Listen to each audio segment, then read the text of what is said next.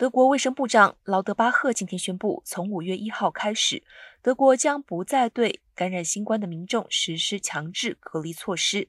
劳德巴赫表示，卫生部还是强烈建议染疫者隔离治疗，但是五月起基于自愿的方式进行。